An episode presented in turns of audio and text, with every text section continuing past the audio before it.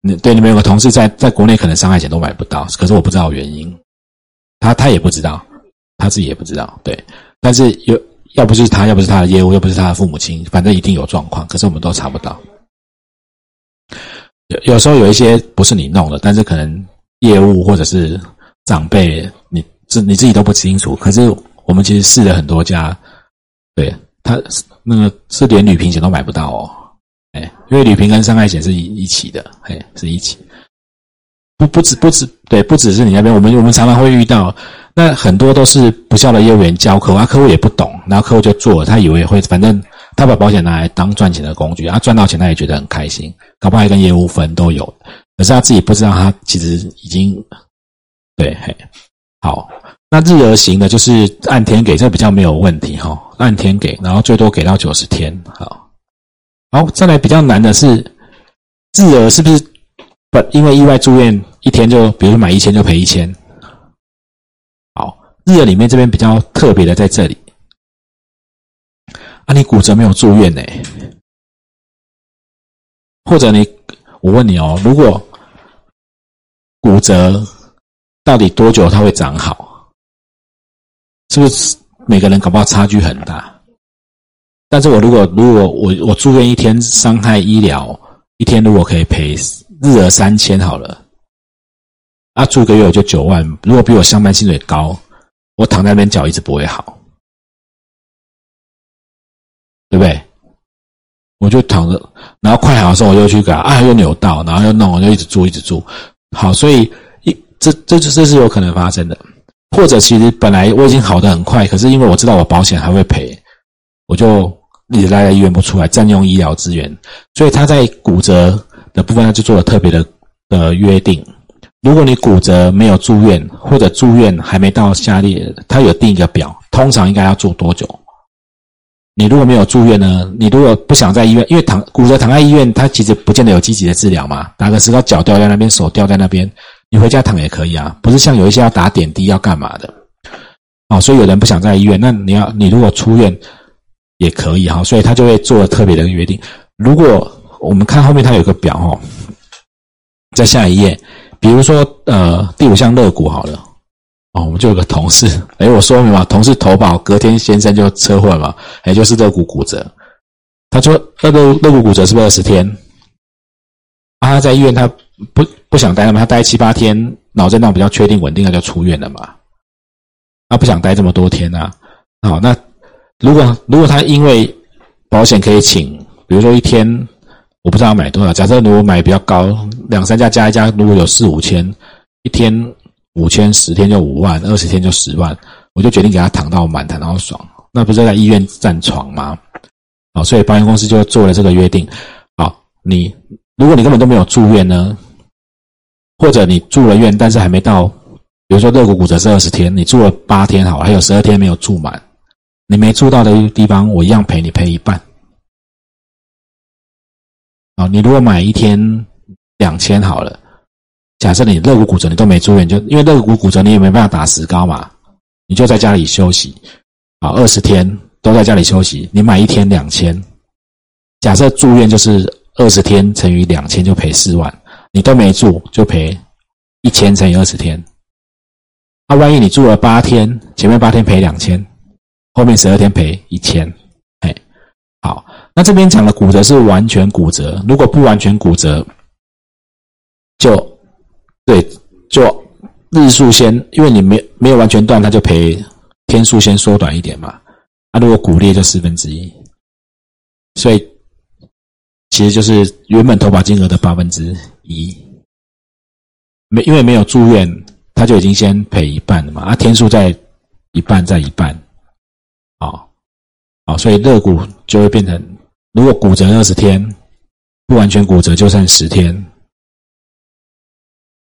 啊，骨裂呢就变五天。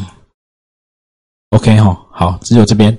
那意外意外险还有一个比较特别要注意的，是伤害险的危险估计，主要是因为职业或职务，所以工作有换的时候要跟保险公司说。保险是一个比较长期的契约，如果你状态有变的时候，有时候会影响它的保费。哦，好，所以就是好，来帮我翻那个三百零二页保险法的五十九条，因为这里它条款约定跟法令有一些不一样。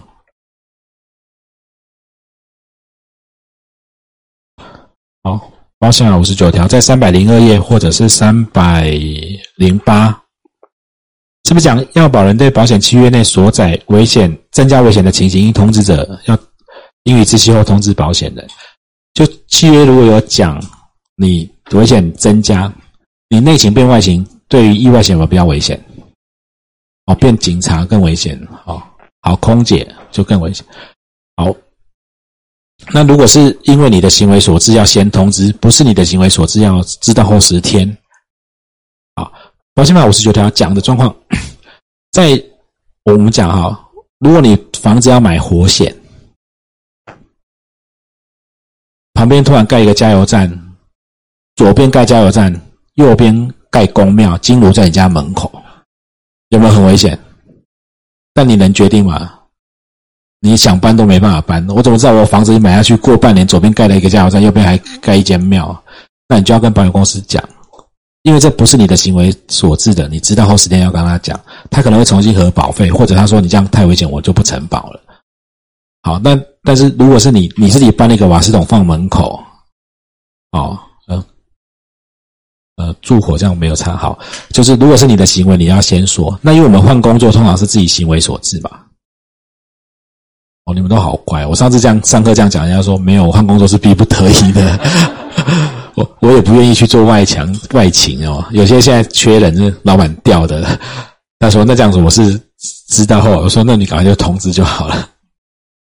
哦，不然他应该是要事先通知的哈。好，那没有通知会怎么样呢？他他的法律效果写在五十七条。哦当事人一方对于他方应通知的事项怠于通知哦，除不可抗力的事故，不论是否故意，他方可以据为解除契约原因哦。这个法律效果很重，很严重，解除契约就契约自此无效，当做没发生过这件事情。所以呢，如果他叫你讲你没讲，发生的事，就算出险，然后他把契约解除，他连赔都不用赔。啊，这是这是因为法律就这样定哦。比如说，好，之前有一个判决是，呃，产品责任险。啊，产品责任险是保那个我卖的产品，如果我生产制造如果有瑕疵，然后被人家求偿，保险公司哎，保险公司就会帮你赔。比如说我做了一个东西，那我我做出去卖了一堆，然后结果因为有瑕疵，就人家不能用或干嘛。或者是造成别人有伤害、有损失，就保被人家求偿要帮忙赔。好，但是结果啊，比如说我就做食品好了，我我换了原料，我把面粉换成饲料饲料面粉，奶粉换成饲料奶粉，我东西都换的很差，结果出去人家真的吃了有问题，那他来求偿的时候，保险公司就可以主张说，你换了一些比较危险的东西，你没跟我讲。你当初告诉我你做这个东西食品的成分是这些，我才承保的嘛。结果你竟然加一些违法的东西，人家当然来求偿啊。啊，他就他就解除不赔哈。大家在讲这个效果，但是我们呃契约里面做了不一样的约定哦。等一下我最后会做整理。哦，在契约里面有有的会大部分的契约会这样写：如果你的职业职务。变动危险有增减，你要跟我讲，我要调整保费，在条款里面，啊，哦，我们看课本是一百五十九十二页，但是条款写在，啊，抄给你们看哦，那个十一条三三八六或三八零。在十二条，伤害保险的示范条款有看到吗？伤害保险的示范条款在三，你们的在三百八十六页，其他人在三百八十页。他是不是有写说被保第十二条被保险人变更职业职务，要保人或被保险人应及时以书面或其他约定方式通知保险公司。好，所以你换工作是要跟保险公司讲的，可是很多消费者不知道，所以你在卖保险的时候要跟他讲，你换工作要跟我说。对，因为换工作搞不好换的比较好，收入变好，可以再去卖他新的保险，有没有？好 好，没有，要跟他讲，你要改这个哈。好，条款是这样写，好，那我们顺便把条款看完哦。他讲说，你如果你的职业变得危险，第二项什么危险减低的话，他就会按日退保费给你。他如果变得比较危险，他就按按日加保费。那如果变的是他拒保类的范围，他是不是就终止契约，然后也退保费给你？你的工作变得很危险，是他不能承保的。他没有讲的话呢？课本呃，示范条款是写说，如果你没说，有没有？最后十二条的那个最后一项哈，被保险人所变更的职业或职务，依照本公司的分类表，危险增加哈，你没有通知，哦，那。他会怎么样？按其原收保险费与应收保险费的比例折算保险金给付。本来你保费一千块，你跟我讲以后变比较危险，我要跟你收两千，但你没讲，要出了事以后，我就只赔你一半，因因为你如果讲了，我会再跟你多收一倍啊。可是，在保险法想的是你没讲，我可以解除契约，对不对？所以他约的不一样，他约定的方式不一样。好，所以你们就会看，在伤害险里面，保险法它规定的是可以解除，你没有讲是可以五十九条危险增加，你没有讲，它可以用五十七条去解除契约。可是示范条款讲的是十二条，讲的是呃变更的义务嘛。好，我把它截下来，你们看投影片一下。哦，刚刚我们念的是不是这个变更职业要及时通知，危险变少就。呃，退保费，好，那危险增加呢，一样加保费，对不对？那如果是拒保范围，就按日退保费。如果你没有通知，发生事故是比例赔，好，没有半点以上误也是一样哈。所以整理，我只帮你们整理起来，你们看这边，危险增加，有通知的话跟没通知的话，分别怎么处理？如果有通知，保险公司也可以保，或者他也不能保，不能保当然就结束了。好，那他可以加收或者是退钱，啊，不能保契约当然就终止了，然后也把钱退给你。如果不能保跟能保，好，你你都没讲哦，没讲可承保，本来在保险法写的是你可以解除，对不对？但是他写的是保险人得解除契约嘛，所以当他没解除呢，他就依契约走哈。那如果是拒保，当然他就他，如果你是拒保类保险公司，你没讲出了险，保险公司一定就解除了啦，他根本不会赔你。好，他他就解除啊。如果他没解除，才会比例去算保险金。好，能解除他就一定会解除。我问你哦，啊，万一在这一块，他如果是。他如果虽然这样约定，但是他他拿保险法来主张，说我我要依法解除呢，会有争议。嗯，契约条款抵触法条要依契约来依条款，哎依对依条款还是依法条？如果契约约定抵触法令，依照契约来依法条。不然，那个约定投保后两天自杀也会赔，抵触法条要依法条哦，你不能违法。有一些任意的规定是可以抵触的，有一些是不行的，啊。但是实务上这样的判决，我去搜寻过，我没有搜寻到了，所以我我认为还是会还是把它讲清楚比较安全。好，那呃，在外面上课有一些学生会问，就是那个。早现在比较没有，早期有一些伤害险，它在条款没有约定你职业变更要通知，他没有约定你职业，或者我最近被问比较多的是投保失能险或者残废辅助险，就失能险，失能险它跟职业类别也有一点关系，因为它意外造成或者疾病造成都会赔。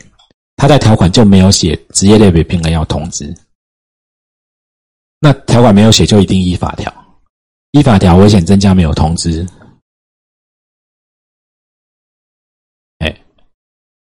就会有问题，对，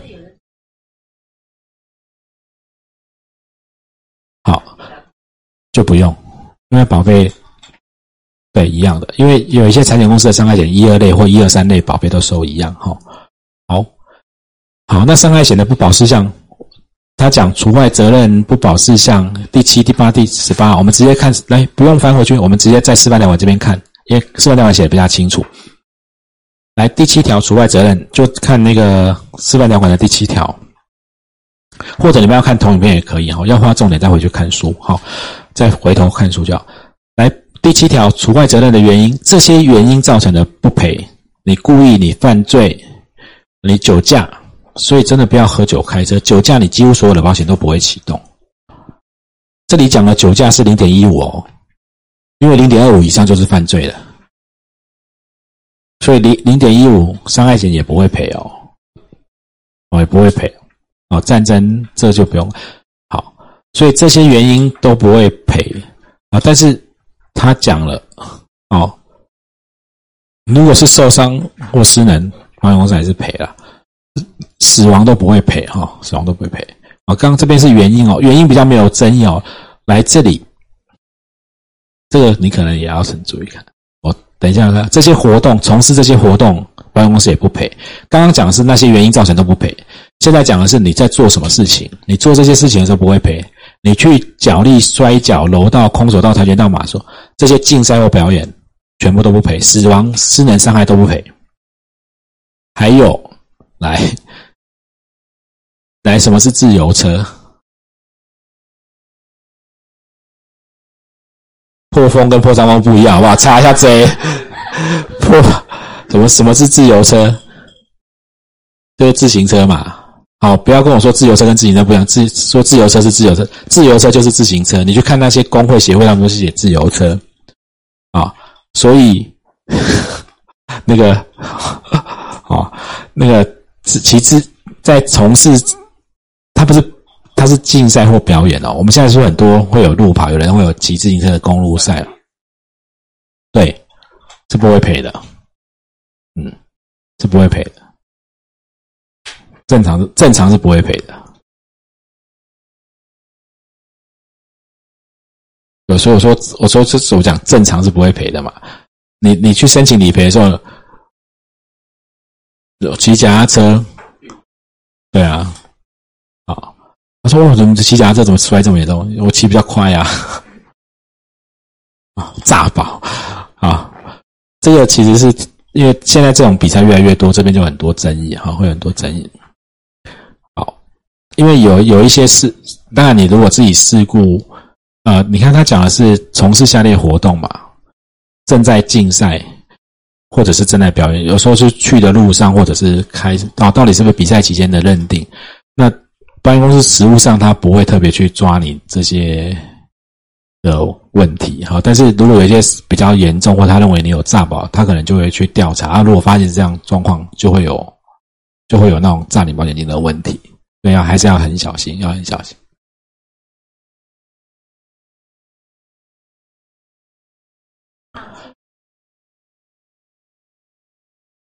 好好，有同学在问，是不是就不要报名那个是赛事？呃，如果报名那个赛事，就去买那个赛事会赔的保险就好了。呃，赛事的保险其实这个等一下下课我跟你说哈，那赛事的保险跟你想的东西不一样。啊，有一些伤害保险是会承保骑自行车期间的，或者登山，它有特别专门的保险。只是因为当然这个期间是比较危险，所以它会有不同的费率。可是因为都短期，其实都不会很昂贵，那个是另外一件事情。但是赛事投保的保险其实是保保护的是承办单位的，嗯，保护是承办单位。好，好，然后不保是像，来这些状况，如果保险人他欲欲援引只是要免除责任，他要证明。啊，所以通常他不会花时间，我们去证明你做这件事情，还要有没有课本也有写，有这三个要件，保险公司如果证明，第一个你有你有骑车，其实有没有报名不是重点，对他只要能证明有，只是你有报名，他比较容易证明。没报名，他如果能证明，而且你的伤残或死亡也在那个时间、时点发生，又有因果关系，他就不用赔了。好，所以跟有没有报名有不有报名，他很容易证明；没报名，他如果能从别的方式，比如说路边的摄影或者有人拍到，就是或者很明确你的服装、你的车队，他可以知道你是在参加这个竞赛。其实他只要能证明，法官也会信的。就是比较你在做比较危险的事情的概念。嘿，OK。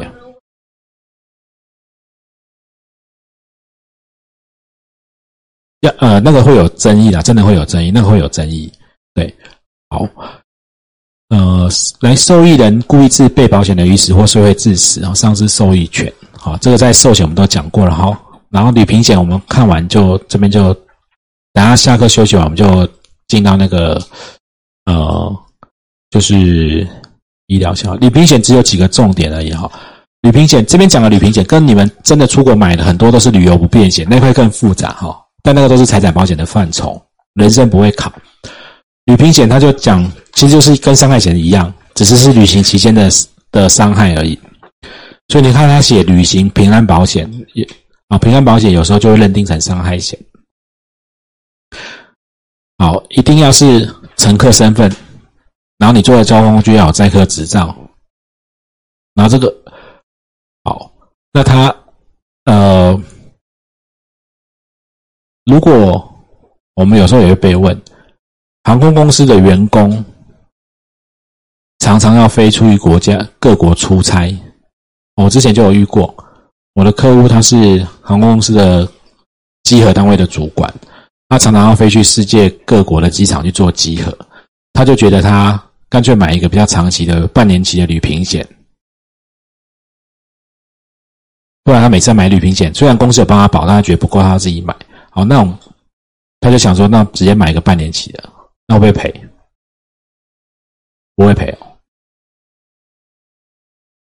他出去是不是乘客身份就有争议了？他是员工，所以旅行险不赔上机上的空服员那些，你知道吗？你们知道吗？是赔旅客的。哦，他可能会被认定成员工。再来，他有时候出去去的机场并没有客机到，他有时候要坐货机，他又不见得有载客执照，就会有一些。旅行险的争议，像这种，他如果担心他身故，其实就买一般的伤害险，不要买旅行险，买一整年的伤害险就好了。反正是意外伤害，摔飞机他就一一定会赔。好，所以其实很多时候都是这些很小的，这些保险的保费又很低，可是其实出的事情都是争议哈。好，那旅行险它的会有一个延长保险期间的的的约定哦。如果飞机比较晚到，它会会延长哈。好，来，这个刚刚讲除外责任，我刚刚讲不是乘客，或者你的航空公司，你的飞行航空器具不是许可的，没有载客执照哈，你不会赔。然后保险期间的延长，你们看条款写第四条写的比较清楚啊，往后翻一下旅平险的部分，在。你们看那个真的那个残残废失能表，它有很多认定的细节啊。来，旅平险在四百页或哎四百零四页或三百九十八吧，哈。第四条是不是有保险期间的延长？你坐的交通工具如果没有在预定的时间到，因故延长，哈，被不是被保险人控制，自动延长到终止乘客身份，延长期间不能超过四小时。如果被劫机的话，是延长到劫机终了。大家常常会搞混的是，我比较常被问的是，这里这这里的自动延长，我们现在讲的旅旅游平安险是伤害险哦，是人的身身受伤或死亡或残废，对不对？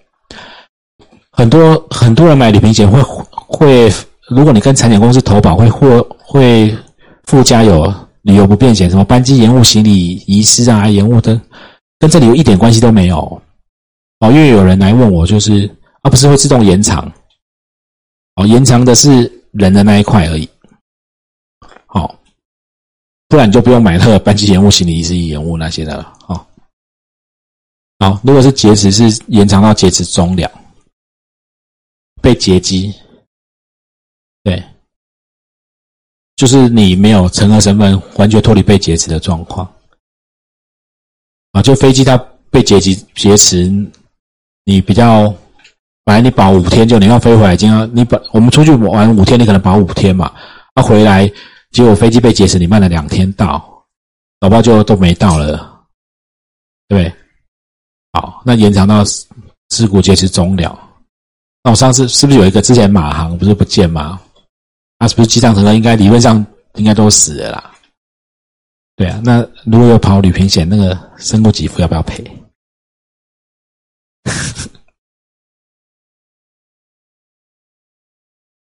哦，这就很有趣，因为如果是多久内没保没找到，照民法是失踪满七年。那如果特定的事故是一年，看他法院宣告去做死亡宣告嘛？那法院的死亡宣告的死亡的时间点是宣宣判的那一天哦。不是劫持的那一天，所以我们有时候开玩笑讲，如果是旅平险，它自动会延迟到你劫机终了。那劫机终了跟法院宣判说，那算他劫机还没还没劫回来吗？还没终了，对不对？哎，你要在保险期间内，然后又宣判死亡。可是如果我们自己买的伤害险，是不是一年一保？啊，如果你没有。没有自动续保，没有保证续保，自动续约，有时候一年期到，你人都不在，你就不可能去续约嘛。那你你那时候宣判死亡不会赔啊，伤害险就不会赔。你死亡时间也不在契约有效期限内啊。嗯，有很多东西，有很多很奇怪的事情可以讨论的哈。好，我们那个呃到这边，那休息十分钟，待会上那个住院医疗的部分哈。